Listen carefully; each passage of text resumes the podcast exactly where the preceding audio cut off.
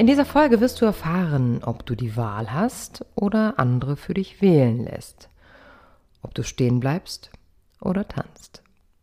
Schön, dass du wieder dabei bist bei Lose to Win, denn du kannst es auch. Verlieren, um zu gewinnen. Viel Freude beim Reinhören und bleiben. Vom Wählen und Tanzen. Vor zwei Wochen arbeitete ich spät abends noch am Computer. Ich wollte ein Bild bearbeiten und aus welchem Grund auch immer ließ ich eben dieses Programm, mit dem ich arbeitete, nicht mehr schließen. Ich fand online einen Weg, das Programm sofort zu beenden, achtete aber nicht wirklich darauf, was ich tat. Jenes hatte zur Folge, dass ich einen sehr wichtigen Datenordner löschte. Unwiderruflich löschte sich in einem Bruchteil alles auf, was sich in diesem Ordner befand. Steuerunterlagen, jede einzelne Aufzeichnung meines Podcasts, Finanzamtunterlagen, einfach alles war innerhalb eines Mausklicks verschwunden. Dummerweise hatte ich nichts in der Cloud oder auf einer externen Festplatte gespeichert. Hm. Ich saß vor meinem Rechner und hätte ich in diesem Moment jemanden eine Polaroid-Kamera gegeben, um meinen Gesichtsausdruck für die Ewigkeit festzuhalten, so hätte man den Ausdruck eines Blockflötengesichtes für immer festhalten können. In dem Moment rief meine beste Freundin an. Ich erzählte ihr von meinem Dilemma und sie war total aufgebracht, panisch und fragte immer wieder, ob ich den Ordner nicht irgendwie wiederherstellen könnte und sie fragte, warum ich mich nicht aufregen würde. Nun, ich hatte eine Wahl getroffen. Ja, ich hätte mich aufregen können, weinen können, panisch nach Lösungen suchen können. Jedoch, ich tat es nicht. Meine erste Frage an mich selbst in diesem Moment war, bekomme ich ihn wieder, wenn ich mich jetzt schrecklich ärgere? Die zweite Frage, die ich mir stellte, war, wozu kann es gut gewesen sein, dass das jetzt passiert ist?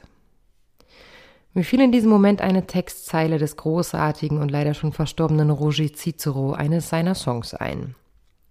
Jene ist so. Wenn du die Wahl hast, ob du stehen bleibst oder tanzt, dann hoffe ich, dass du tanzt. Wenn dein Glaube und deine Hoffnung vom Durchhalten müde sind und wenn du am Abgrund stehst, genieß die Sonne und den Wind. Es ist oft so einfach zu sagen, ich hab doch keine Wahl.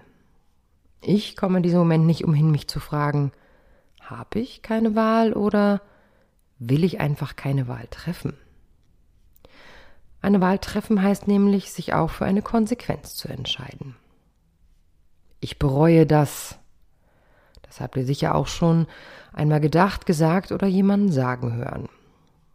Oft ist Bereuen an eine zurückliegende Entscheidung geknüpft oder an eine Situation, die anders hätte ausgehen können, hätte man sich anders entschieden.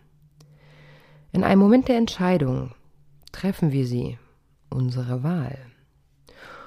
Ob sie gut oder schlecht ist, wissen wir manchmal nicht, jedoch treffen wir sie. Wir treffen sie.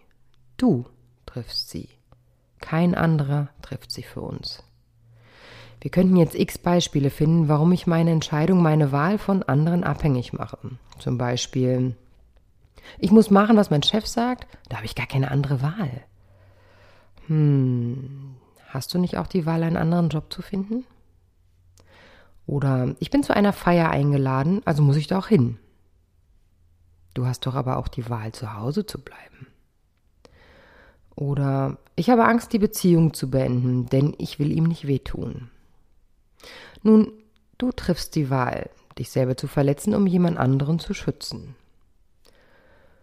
So können wir noch ziemlich viele Beispiele finden, jedoch bei je bei Lichte betrachtet bist es immer du selber, der, der die Wahl hat. Meinen Klienten male ich gerne ein Schaubild auf, wenn ich bemerke, dass sie ihre Meinung oder ihre Wahl von anderen Menschen abhängig machen. Jenes Schaubild sieht in Worten erklärt so aus. Stell dir vor, du besuchst eine Disco. Du bist in Feierlaune und als du die Diskothek betrittst, spielt auch sogar gerade dein Lieblingslied. Begeistert springst du auf die Tanzfläche und gibst dich der Musik hin. Alle Menschen, die mit dir auf der Tanzfläche sind, tanzen ausgelassen und feiern dich. Auf der anderen Seite der Tanzfläche sitzen Menschen an der Bar. Sie finden Tanzen absolut verachtenswert und blicken argwöhnisch auf die Menschen, die sich rhythmisch zum Beat bewegen, denn sie genießen diesen Beat lieber im Sitzen. In diesem Moment, in dem du tanzt, hast du 50 Prozent der Besucher der Disco auf deiner Seite. Sie sind überzeugt davon, dass du ein richtig cooler Typ bist, wohingegen die anderen 50 Prozent, nämlich die, die an der Theke stehen oder sitzen, dich ziemlich peinlich und doof ob deines Tanzens finden. Du bemerkst, dass du schrecklich durstig bist und unterbrichst dein Tanzen, gehst an die Bar, um zu verschnaufen und deinen Durst zu löschen. Jetzt sind die anderen 50 Prozent der Diskothekenbesucher, nämlich die, die nicht getanzt haben, ganz angetan von dir, weil du eben nicht mehr tanzt. Was ist nun deine Wahl? Tanzen oder nicht tanzen? Du hast ja eine 50-50-prozentige Chance, Anerkennung zu erlangen. Doch brauchst du diese Anerkennung? Ist es nicht wichtig, wie du dich fühlst? Was dir gut tut? Viel zu selten nutzen wir unsere Macht über uns selbst zu entscheiden und geben diese Macht in die Hände anderer, um dazuzugehören oder anderen zu gefallen.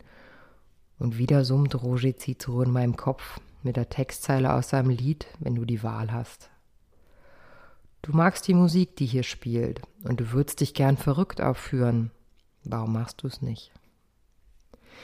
Die Welt steckt voller Chancen und du hast immer eine Wahl. Ich wünsche dir, dass du sie nutzt, diese Wahl.